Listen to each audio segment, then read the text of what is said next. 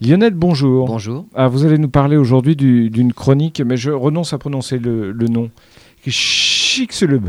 C'est pas mal. C'est pas mal, hein Chicxulub. Bien. Chicxulub, souhaits, En fait, c'est le nom du cratère d'impact que l'on pense être à l'origine de la disparition des dinosaures il y a 65 millions d'années. Il se trouve à cheval sur la presqu'île du Yucatan au Mexique et sur le golfe du Mexique lui-même. La météorite qui a formé le cratère est un morceau d'astéroïde bien plus grand qu'on a identifié. C'est 289 Batistina. L'énergie lors de l'impact a été estimée à 5 milliards de fois l'énergie de la bombe Hiroshima et les quantités d'eau vaporisée et envoyée dans l'atmosphère sont plus grandes que ce que donnaient les anciens modèles. Là où la météorite est tombée, la profondeur de l'eau était plus importante que ce qu'on pensait. Il y a donc eu six fois plus d'eau qui s'est vaporisée.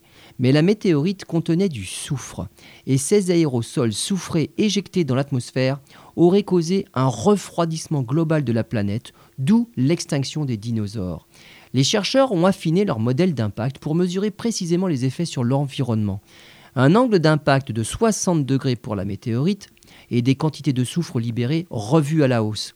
Les derniers résultats montrent que lors de l'impact, 325 milliards de tonnes de soufre ont été libérées dans l'atmosphère. L'atmosphère est devenue bien plus réfléchissante pour les rayons du soleil. Les températures au sol ont chuté de 26 degrés par rapport aux moyennes saisonnières. De plus, le soufre aurait acidifié les océans, ce qui explique également la disparition des ammonites à cette époque. Les modèles montrent en revanche qu'on avait surestimé les quantités de dioxyde de carbone. Le refroidissement aurait donc en plus duré bien plus longtemps.